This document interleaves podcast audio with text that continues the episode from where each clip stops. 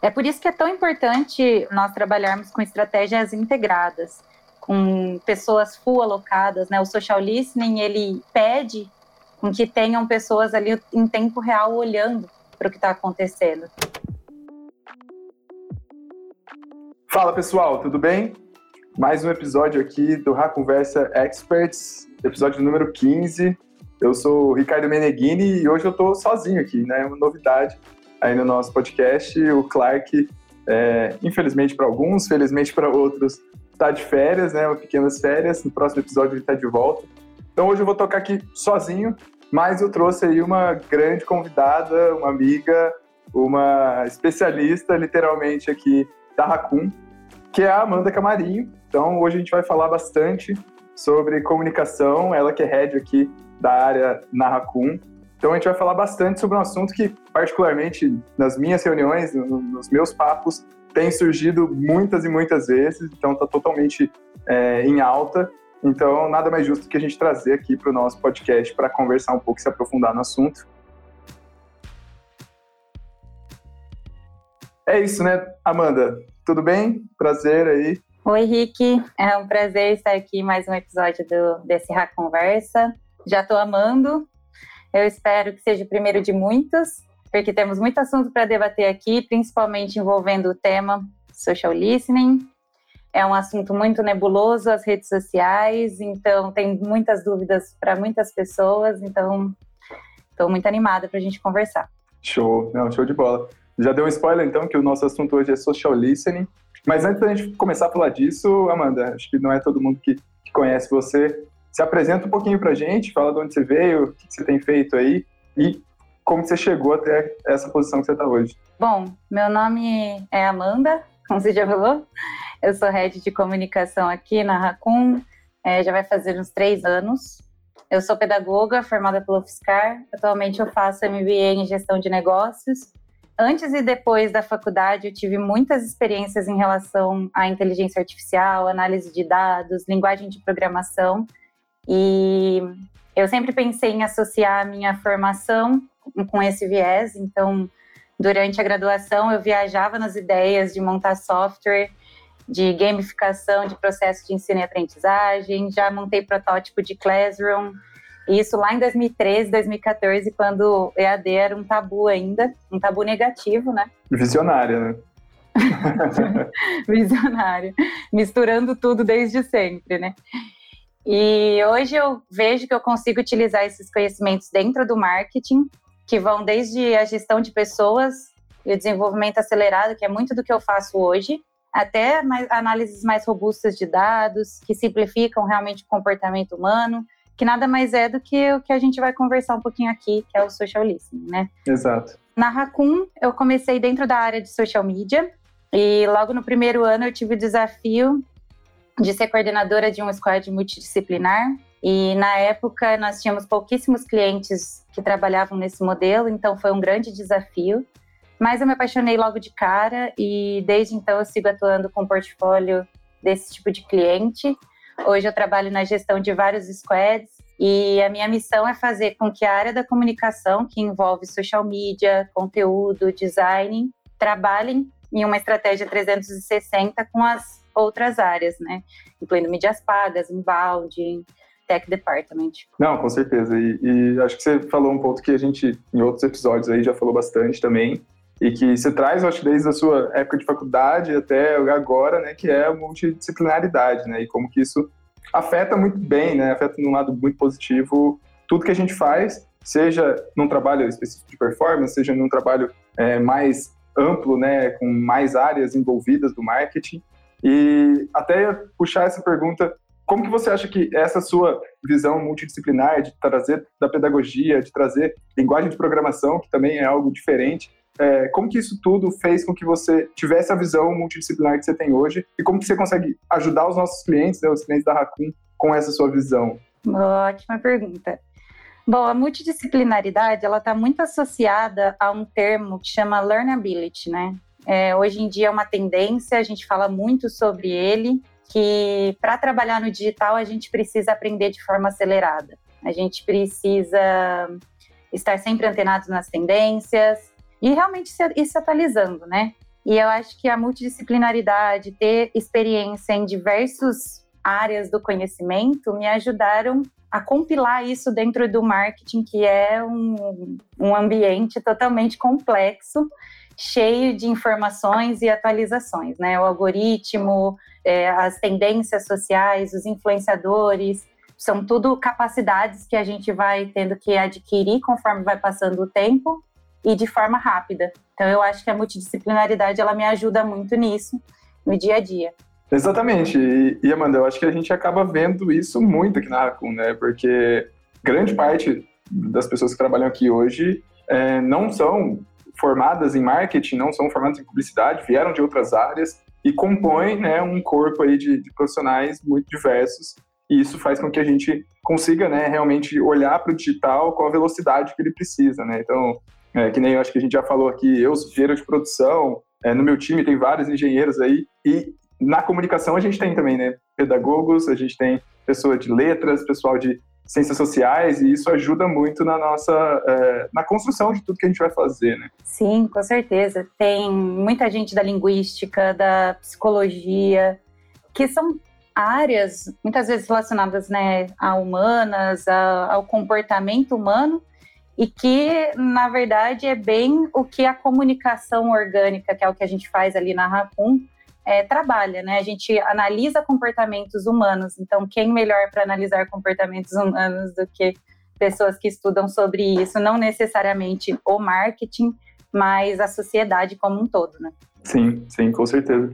E eu acho que até está totalmente ligado com o que a gente vai falar aqui hoje, né? Que é não só entender, ter esses inputs do, do comportamento humano, mas usar isso tudo para ser proativo nas estratégias, né? Então, é, a gente vai falar sobre isso, mas antes, para a gente fechar esse bloco um pouquinho mais sobre a sua trajetória, queria perguntar quais assim, principais clientes você já atendeu hoje, quem que você está atendendo, pelo menos os squads que você gerencia, com quem que você já falou aí no, no mercado. Eu tive o prazer de trabalhar, então, com o primeiro cliente que realmente colocamos em prática o social listening aqui na Racun, que foi a Empréstimo Sim, uma empresa do Grupo Santander.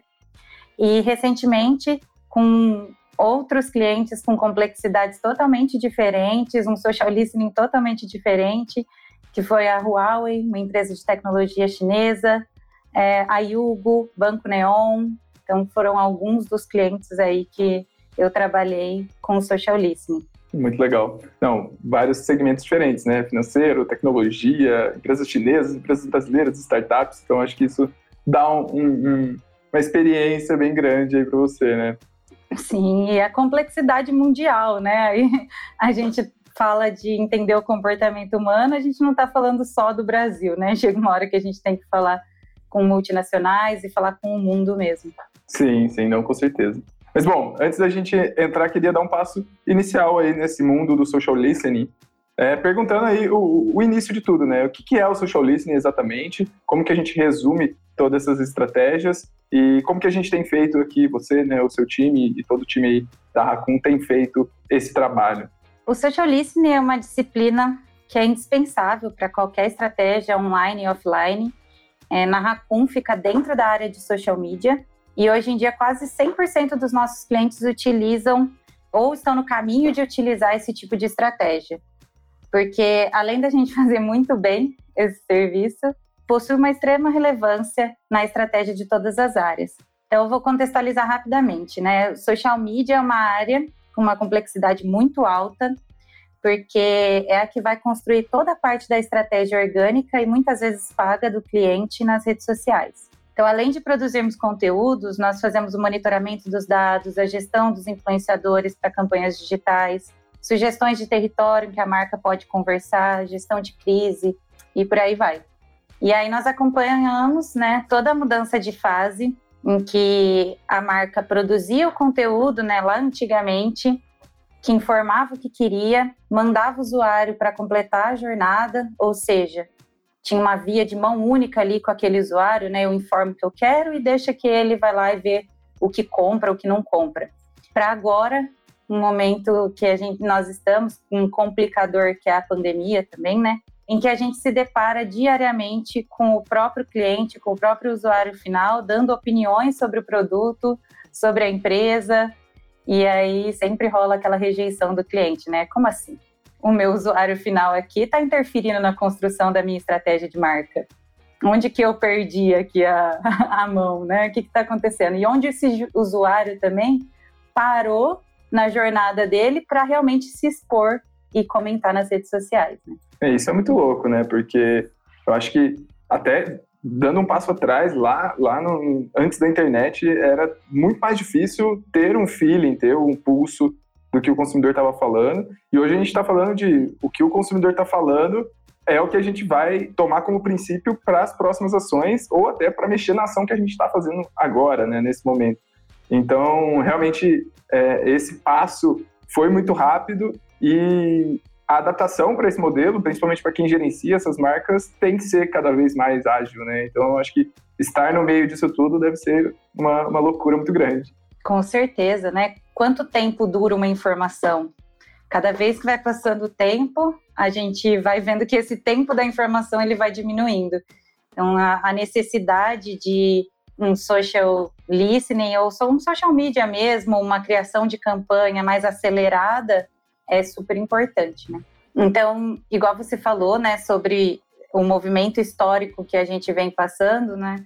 A gente sai de uma época em que nós só olhávamos para números e métricas e só a lógica imediatista de compra que funcionava para uma lógica em que ouvir e dar visibilidade dessa escuta na estratégia em curto prazo, né, um curto espaço de tempo, é de fato fidelizar o cliente. Então, é realmente muito inocente a gente acreditar que com o digital a gente não precisaria mais é, focar no atendimento e na experiência do cliente quanto no presencial. A gente passou por uma fase de não, no digital a gente não precisa focar em responder a pessoa, em tratar muito bem ela que está ali falando comigo. Ah, Para um momento agora em que sim, a gente precisa, inclusive isso vai guiar o que a gente vai fazer depois. Né? E aí, o, com isso, né, o listening é sobre ouvir o usuário nas diversas formas que ele tem para se comunicar com a gente e deixar que ele crie com você, que ele mude a rota da campanha ali no meio, que está sendo planejada há meses. É um trabalho de entender também em que momento da jornada ele parou, como eu falei lá em cima, para chegar ao ponto de expor a sua opinião, é, qual está sendo o problema do produto, da plataforma, do app, do site, é, o que mudou na vida dele positivamente também para reforçar isso enquanto marca. Então, são vários fatores aí que a gente tem que ficar analisando do que o usuário está sentindo, né? Sim, sim. E assim, o ponto que você falou em que a gente parou de olhar para o número, para a métrica, né? Não parou, mas né? não se limitou a isso. Eu acho muito interessante porque o que, que acontece? Essa época não faz muito tempo assim não, né? É, foi tipo ontem que a gente estava olhando né, para os usuários como números, né? Como clusters ali que você no máximo clusteriza ali e consegue entender mais ou menos, mas não pegava realmente o cerne da questão, né? Que é o que a pessoa está falando, né? Ela está comentando positivamente ou negativamente, mas tudo bem, mas o que, que é exatamente esse comentário e como que a gente pode agir em cima disso, né? Então realmente é uma complexidade muito maior e que acaba dando voz para essas pessoas, não só para quem está no marketing, né? mas também para quem está na, na, cadeira aí de CEO, de dono da empresa, para saber como está a percepção de todos os seus produtos, todas as suas categorias em tempo real. Eu acho que esse também é um, um, o X da questão, né? É em tempo real. Você não, não dá para você esperar o relatório mensal ali sobre os pontos que foram falados. Você tem que estar tá ali é, diariamente entendendo o que está sendo falado e às vezes né, de hora a hora, né? É, a gente tem vários casos aí que eu acho que depois dá para a gente comentar sobre essas questões. Você aproveitar aquela inserção naquele momento, porque uma pessoa falou algo relacionado à sua marca ou que você pode se inserir. Então, traz uma complexidade e traz uma, uma necessidade de uma operação totalmente conectada, né? É, seja entre agência e, e, cliente, ou seja dentro do cliente mesmo, num time interno, tem que estar todo mundo muito bem integrado, muito bem alinhado, né? Muito legal, não? Muito legal. Nossa, você falou tudo. Nós aqui na Racun fazemos muito esse trabalho porque a gente entende a necessidade, né, de alinhar então diversas áreas internas do cliente que muitas vezes não são contratadas, né, por é, o cliente não às vezes não contrata, então nós temos a responsabilidade de ir lá e dialogar com essas áreas, informar o que está acontecendo, o que está sendo falado, e da mesma forma também tirar insights deles para a gente, né? Então, tipo, o que, que eles querem falar, que hora que eles querem falar. Às vezes eles estão com um problema no site, eles não querem responder que eles estão com um problema no site naquele momento, né? Mas é importante que eles saibam que eles estão com um problema no site. Então é uma troca realmente e é o que você falou. Precisa de 100% de dedicação para ficar o tempo todo olhando o que está rolando nas redes sociais, que está rolando no mundo, né? Que as pessoas estão falando. Sim, sim. E aí, assim, para fechar esse ponto de relação entre, entre agência e parceiro, ou simplesmente entre áreas que cuidam dessa do social media, eu acho que é crucial que tá, esteja todo mundo sempre na mesma página, né? E isso, até pensando agora em, em distâncias, né? Que todo mundo está na sua casa, né, a maioria das pessoas, fica mais difícil, né? A comunicação tem que ser fluida, as áreas têm que estar conversando muito bem. Então a gente não está mais falando de um marketing apartado de tecnologia, de, de produto ou de atendimento, de, de comercial. A gente está falando em tudo conectado e colocando a agência como é, também parte, né, um braço aí dessa empresa. Enfim, agora para a gente ir para um outro lado que eu acho que também é super importante. Por mais que a gente está falando de é olhar um pouco mais no detalhe, chegar no comentário, no que a pessoa está falando, a gente ainda está falando de muitos dados.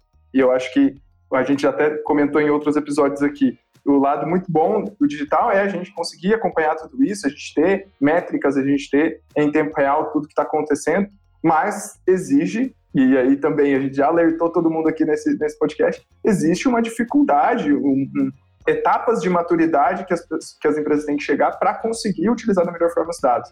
É, como que você vê essas etapas e onde as empresas têm que estar digitalmente para conseguir utilizar da melhor forma o social listening? Bom, como você perguntou, né, nós temos o, o mapeamento e o tratamento de dados, o traqueamento, a relatoria qualitativa e quantitativa, que era um jeito de analisar é, o comportamento do consumo antigo. Então a gente usava esse tipo de monitoramento para dizer todos os insights que iam gerar para a marca.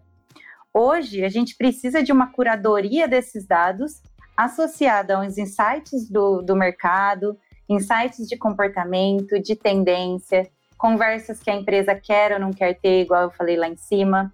E aí a gente só consegue unir essa infinidade de informações e contextos através de plataformas, né? Então a gente tira esses insights dessas plataformas para que consigamos realmente trazer uma análise que faça sentido naquele momento daquela campanha para o cliente. Então, às vezes você fez uma campanha e super robusta, super bem pensada, e aí escreveu alguma coisa que não fazia sentido e de repente chuva de haters e chuva de, de problemas, né?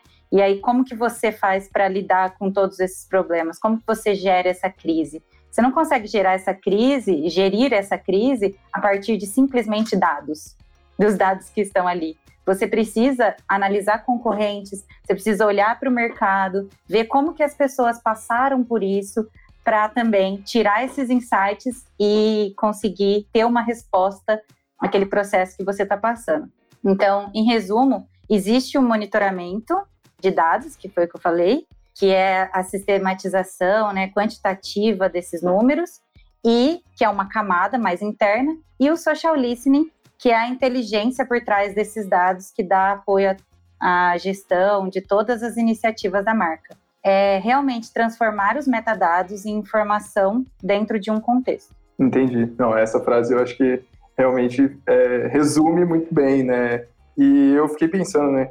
Acho que a questão até não é nem só conseguir juntar todos esses dados, ter eles em velocidade, nutrir as equipes que vão, vão que estão olhando para isso, né, que estão fazendo campanhas em cima disso tudo, mas ter também os insights para colocar a mão na massa quanto antes, né? Por exemplo, ontem a gente teve, a gente está gravando aqui na, no dia 5 de outubro, gente, mas é, ontem a gente teve a queda lá do, do Facebook, do WhatsApp, de todas as, as empresas aí do grupo do Facebook, e rapidamente, né, até postei no meu LinkedIn sobre isso, rapidamente teve uma chuva né, de notificação, de e-mail, é, de formas né, de, de, contato com, com os clientes voltadas para isso, né, com comunicações pensando em, ah, as redes sociais caíram, né? os preços aqui também, algo nesse sentido. Então, ter também essa liberdade criativa para atacar essas tendências é super importante, né? Me corrija se eu estiver falando besteira.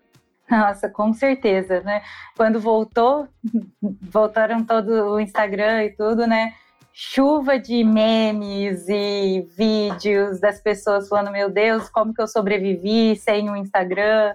O povo indo para Telegram, indo para Gmail, igual você comentou. Então, as pessoas, elas, primeiro que elas necessitam da rede social, né? Diariamente. Então é, é, até bizarro de ver assim o comportamento de como todo mundo ficou no frenesi de ficar sem.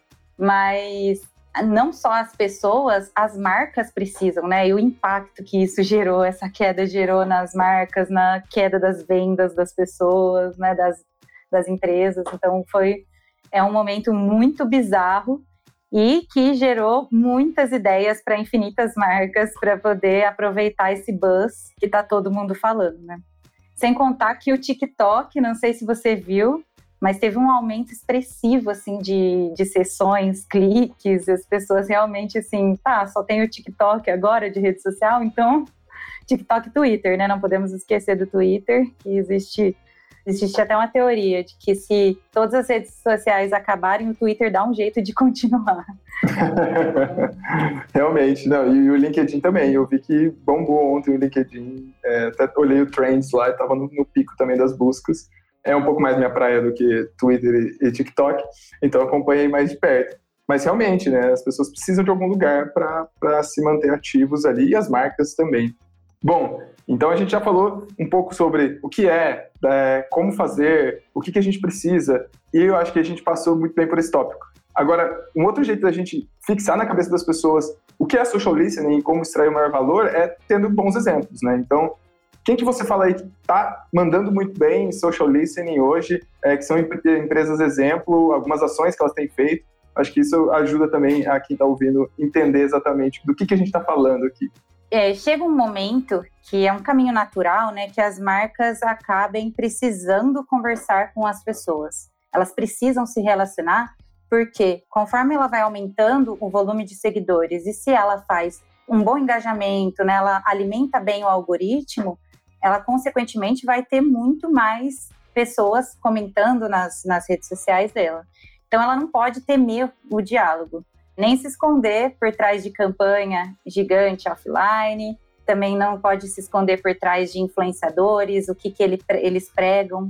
Então, o social listening ele é super importante para mudar essas as percepções negativas que vão surgir sobre a marca naturalmente, afirmar as positivas e estreitar relacionamento, né? Criar novas oportunidades de relacionamento.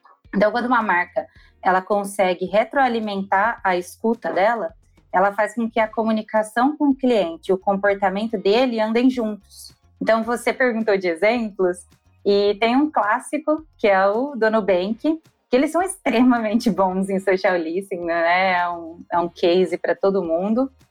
E, inclusive, é fácil de lembrar daquela campanha que teve esses últimos tempos, do Nubank com a Zidog, que eles aproveitaram um gancho muito inteligente que foi o de utilizar. As pessoas comentavam em vários lugares, faziam até vídeos do TikTok, né? Ou seja, elas estavam criando conteúdo para o Nubank, falando que o cachorrinho delas comia o cartão.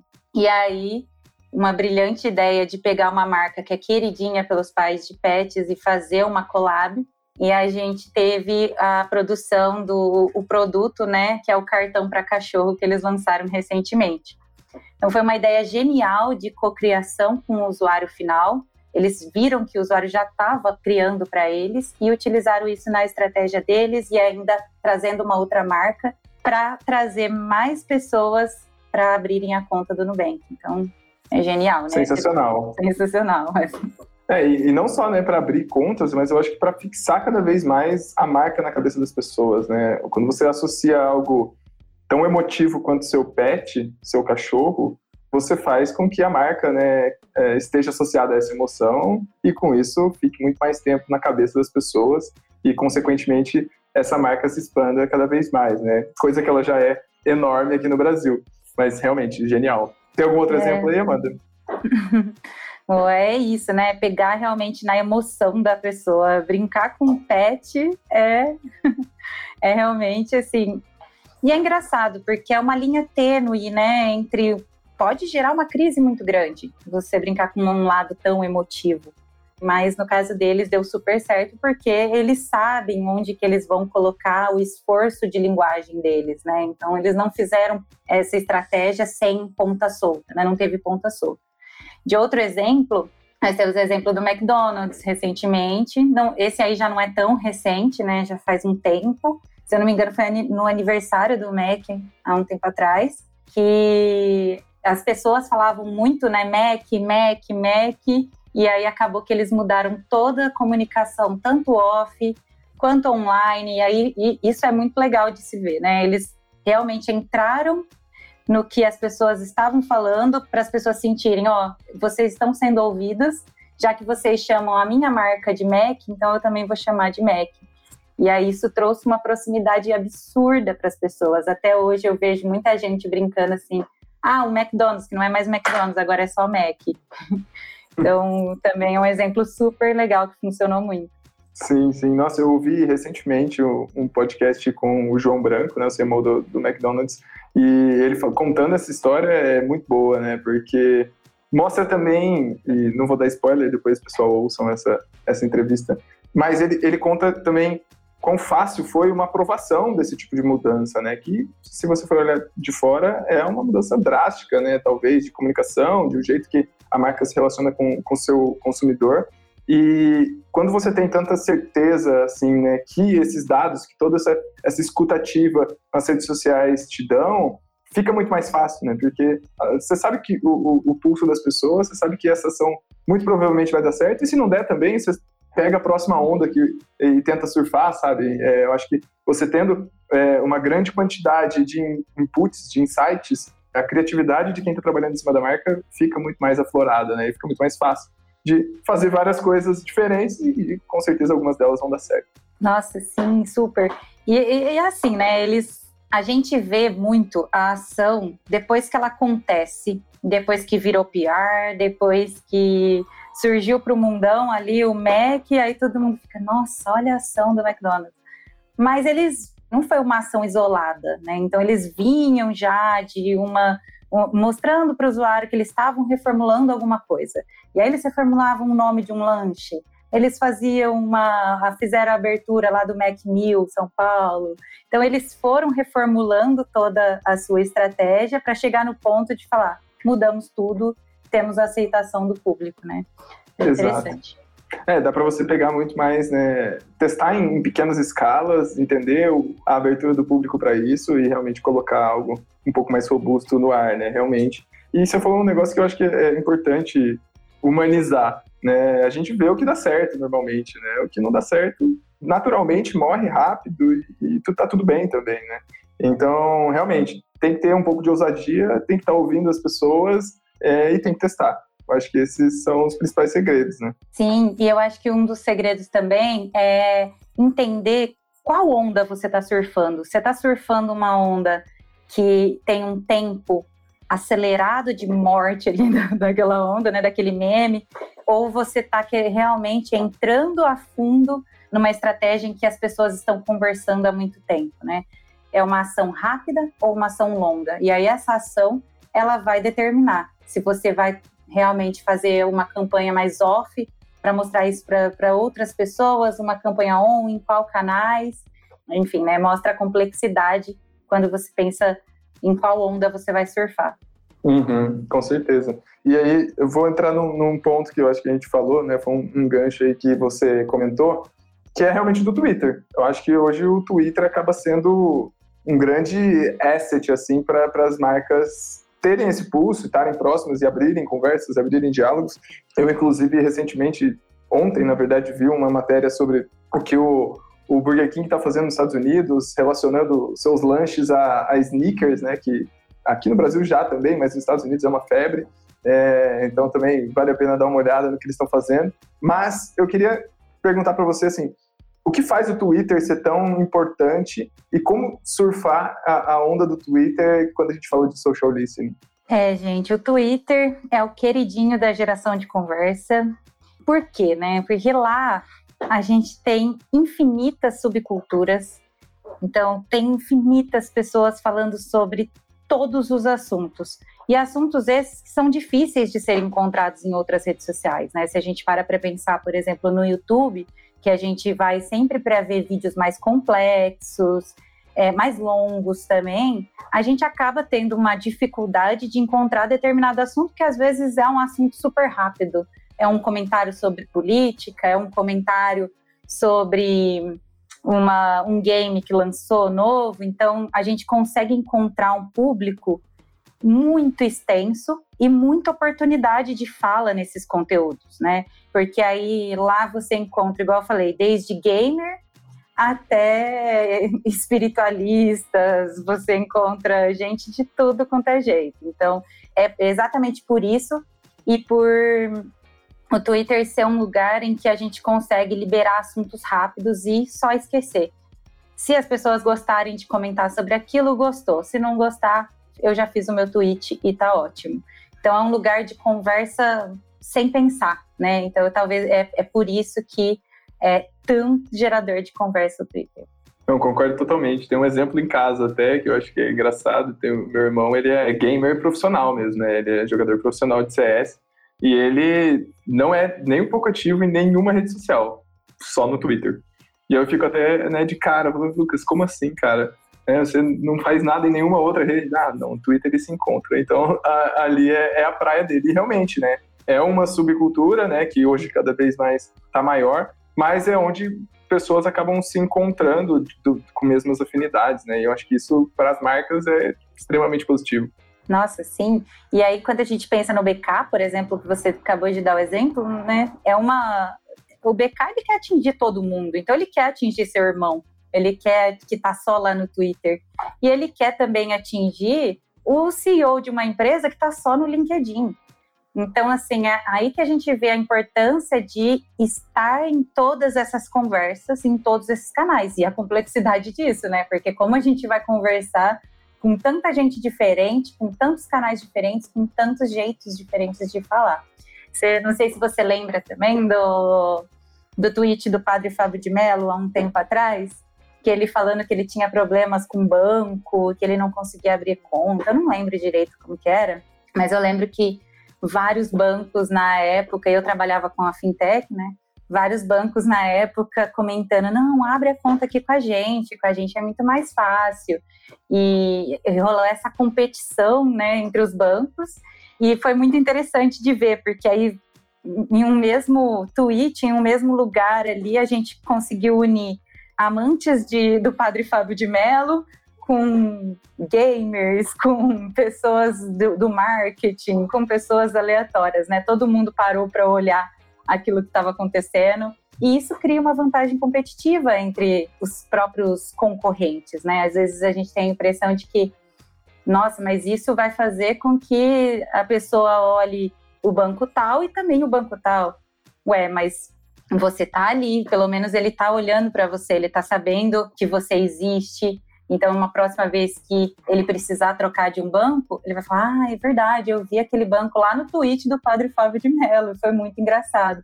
Então, isso também cria uma proximidade que faz com que a pessoa, muitas vezes, não feche o negócio ali por conta de um tweet, mas feche o negócio porque ele lembra de você naquele momento. Nossa, e, e aí eu fico com uma dúvida na cabeça que eu acho que você vai conseguir me responder. Nesse caso, né, em casos onde mais de uma marca, mais de um competidor tentam aí pegar o mesmo insight para trabalhar em cima.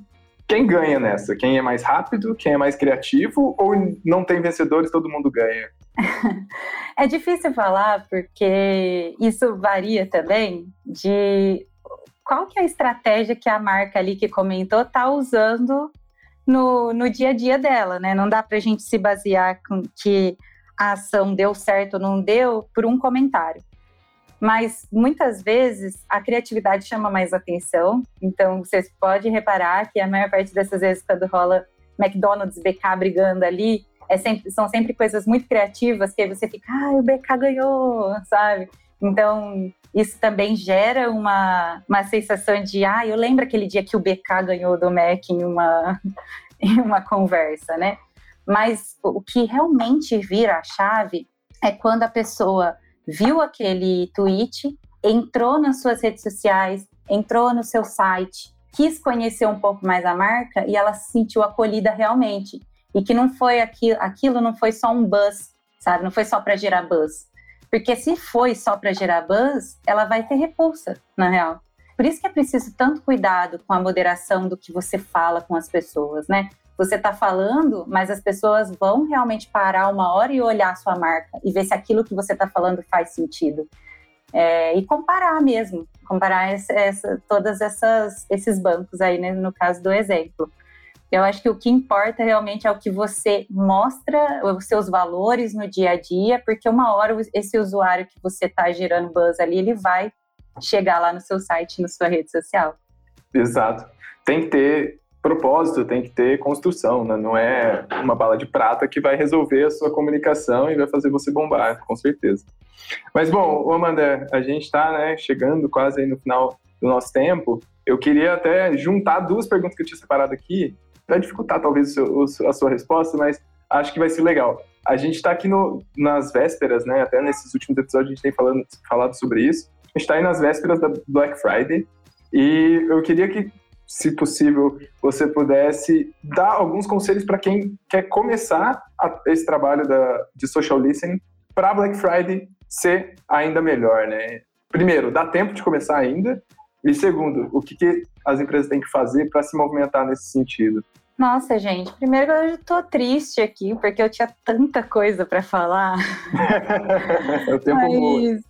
É, mas o tempo voa realmente, gente. É, tá, quando a gente fala de Black Friday, primeiro que nem toda marca entra em Black Friday, né? Então, não é um momento também de, de para todas as marcas, mas sim, ainda dá tempo de estudar, né? Conforme você perguntou. Eu acho que é importante quando a gente fala de social listening, é, a gente está falando de análise de mercado, análise de concorrentes, análise de contexto, igual eu comentei. Então é importante você fazer toda essa análise com relação a, aos concorrentes com um recorte de tempo que foi a Black Friday dos outros anos. Claro que a gente tem o complicador do contexto atual, que é aí que transforma né, em social listening esses metadados, né? Então você não vai pegar só os dados lá do recorte da Black Friday do ano passado, porque esse ano tem um contexto pós-pandêmico ali que a gente está quase vivendo, se tudo der certo. É, então tem esse contexto que as marcas vão ter que viver aí na pandemia, que é muito importante. Mas é importante que a gente faça essa análise, então com esse recorte de tempo, entender quais produtos funcionaram melhor, quais produtos venderam melhor naquele ano, quais produtos venderam pior. Então, como a gente fala de social listening, a gente fala de gerar relacionamento, gerar conversa, é realmente parar para analisar se como que você pode gerar uma conversa naquele ano com um produto que você tem certeza que vai vender ou aquele produto realmente não vende, mas eu preciso vender ele. Então, como que eu faço para aproximar as pessoas que gostam desse produto nas minhas comunicações, tanto orgânicas quanto pagas, né? É, como que eu crio uma campanha voltada para o que as pessoas estão pedindo para sua marca? Então, eu acho que é, é muito nessa linha. E eu, o social listening, ele tem uma diferenciação grande de SEO, de busca. Muitas vezes as pessoas falam, ah, é busca de palavra-chave igual. Então, a gente está buscando sentimentos, a gente está buscando palavras-chave ali para mudança de estratégia. Não é bem isso, né? A, a, a gente, na verdade, está buscando como se relacionar com aquela pessoa. É muito mais do que a venda em si, é muito mais do que o ranqueamento daquilo, mas é como que a pessoa vai responder àquele produto. Então, isso também diz muito, o, o social listening também vai ajudar. Então, tanto na etapa anterior, que é essa que eu comentei, de você analisar, fazer toda essa análise de recorte de tempo e do que a empresa quer ou não quer vender, como você vai se comunicar. No durante, que aí não adianta nada você faz toda uma estrutura de campanha, chega na hora, lá no, no segundo dia da Black Friday, a air fryer acabou e aí o povo começa a reclamar muito porque não tem mais o produto. E aí o que, que você faz? Como você comunica para o seu usuário de que calma, vai chegar, a gente vai dar um jeito? Como que você acalma esse usuário que está querendo muito aquele produto ali no meio, né? Isso foi só um exemplo do durante. E você tem que ter, assim, um, uma confiança muito grande no tom de voz que você vai usar também para tudo isso, né? Eu acho que isso é importante. Você tem que realmente ter isso dentro de quem está né, por trás de tudo isso. Como a marca se comunica, o, o tom de voz ideal, a persona que você está falando. Eu acho que tem muito disso também, de preparação para chegar nesse durante e estar tá confiante o suficiente para fazer toda essa comunicação. Né? É por isso que é tão importante nós trabalharmos com estratégias integradas, com pessoas full alocadas, né? O social listening, ele pede com que tenham pessoas ali em tempo real olhando para o que está acontecendo. Porque você faz toda a base de persona, você faz toda a base de linguagem, mas e se de repente você se depara ali no meio do, do caminho com uma linguagem que você não estava esperando, uma persona que você não estava esperando? E é super comum, né? A gente viu isso na, na, na Empréstimo Sim, que a gente tinha um investimento altíssimo em mídia, e aí nós não estávamos esperando que iam vir tantos usuários é, reclamando de fraude, de golpe, não, é, e que o quanto que isso impactava na vida das pessoas, né, Rica? Acho que você lembra bem dessa fase.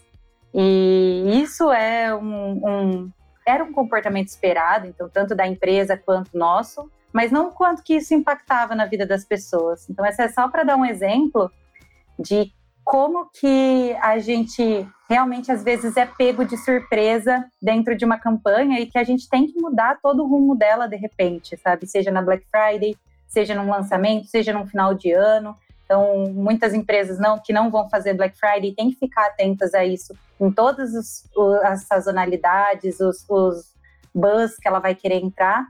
Mas na Black Friday é extremamente importante, muito pensando no produto que você está vendendo e qual que é a visibilidade que você está tendo de como o usuário está gostando ou não do seu produto, né? Perfeito, perfeito. É, e é um momento complexo, assim, né? Eu acho as pessoas é, esperam bons descontos, esperam promoções e as empresas acabam tendo uma sobrecarga de, de pedidos, de, de acessos, etc. Tem que estar preparados para isso é, não só dentro do seu site, né, do seu e-commerce ou das suas lojas físicas, mas também nas suas redes sociais para saber como lidar com toda essa pressão, entre aspas, né, dessa sazonalidade. Com certeza. E aí, Rick, até falando, eu sei que a gente tem pouco tempo, mas eu vou dar só um contextozinho porque acho que é importante. É importante a gente entender que o social listening ele vai auxiliar e contribuir em todas as áreas do digital. Então, se a gente fala de mídias pagas, por exemplo, tem uma importância absurda, porque quando a gente olha para o contexto mapa de palavras e o que está rolando naquele momento, os termos que estão rolando, como que se aproximam as pessoas, por que, que elas se aproximam, a gente consegue dividir isso em clusters de termos que a gente quer falar com aquele usuário.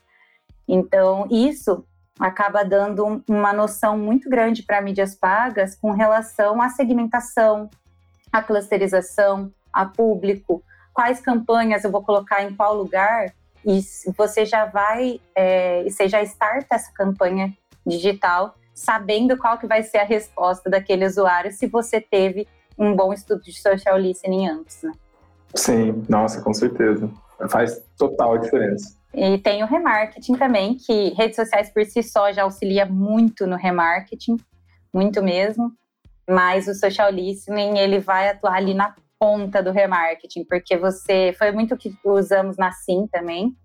Era pegar assim o que, que a pessoa sentiu com aquele criativo, ela interagiu, ela fez o mínimo do cadastro. Na hora que a gente vai impactar ela no remarketing, você já fala com ela do jeito que ela quer ouvir, porque você ouviu ela, né? Você ouviu realmente. Com certeza. Ah, e aí fora isso tem SEO, CRM, CRO, várias interlocuções aí dessas áreas que dá para brincar. Com certeza. Não, é o que a gente falou no começo, né? Tem que estar tá no centro de tudo, porque se a sua empresa, né, e eu acho que hoje muitas empresas falam isso, se a sua empresa coloca o cliente no centro, ela tem que ouvir o cliente. E aí, isso tem que reverberar para o resto. Ótimo, Amanda. Estamos chegando, na verdade já passamos o nosso tempo, mas para fechar, eu acho que é, a gente passou do tempo porque a conversa foi muito boa, né? A gente acabou entrando em vários, vários ganchos aí e eu gosto bastante. Infelizmente o Clark não estava aqui também para colaborar com a discussão. Mas, Amanda, para a gente terminar, é, a gente sempre passa por essa sessão aí de recomendações. Queria que você desse também alguma recomendação, ou de livro, filme, série, é, música, o que você estiver curtindo no momento aí, para a galera também pegar essa recomendação sua. Pode ser? Pode ser. Bom, gente, de recomendação assim de estudo, eu falo muito para as pessoas que trabalham comigo, para elas olharem nos portais de ferramentas que a gente utiliza para geração de insight. Eles normalmente dão muito insumo para a gente. É, então, por exemplo, o Stiling, a gente tem o Insights Finder, tem várias ferramentas ali, Buzz Monitor, infinitas ferramentas que conseguem nos ajudar com insights de mercado, com como começar o social listening. Então, aproveitem muito esses portais e essas news, as newsletters que esses portais geram.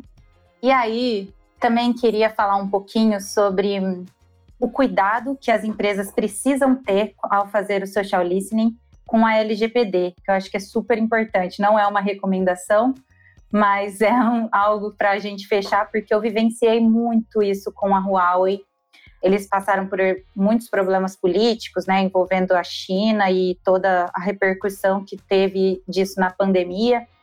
E a gente vivenciou bem na virada da LGPD, então tem que tomar muito cuidado com esses dados sensíveis e quem está trabalhando com esses dados sensíveis. Quando a gente fala de monitoramento e social listening, a gente está pegando dados de muitos usuários e usando isso para uma estratégia de marketing. E isso pode ter um problema absurdo. Então, não podemos pegar publicações, uh, usuários com conta fechada. Enfim, deem uma olhada na LGPD, porque a LGPD ela vai guiar muito o futuro do social listening ali da sua marca. Com certeza. Nossa, ótimas recomendações, assim, eu acho que fugiu totalmente do nosso padrão aqui e é o jeito que eu mais gosto quando as pessoas fogem aí dos, dos senso comum. Então, brigadão, Amanda, obrigado pela aula pelo papo. Obrigado por aceitar o nosso convite e tá super convidado aí para as próximas vezes também vir falar de mais, mais e mais sobre social media, social listening em toda a comunicação. Ai, muito bom, gente. É, eu que agradeço. Eu realmente tenho muito mais para falar sobre, então também quem quiser me acionar aí em qualquer rede social, é, estou disponível para a gente conversar sobre. Espero que tenhamos outras oportunidades de falar mais sobre isso. E é isso, muito obrigada. Valeu. Valeu, pessoal. Muito obrigado aí para quem ouviu até aqui. Curtam as nossas redes sociais, acompanhem que a gente vai lançar muito mais conteúdo, tanto focado na Black Friday, mas também do que tiver é, de tendência aí que a gente está vendo no mercado. A gente está produzindo aí conteúdos cada vez mais robustos e numa velocidade maior, então a ideia é trazer bastante coisa aqui para vocês. Obrigado e até a próxima.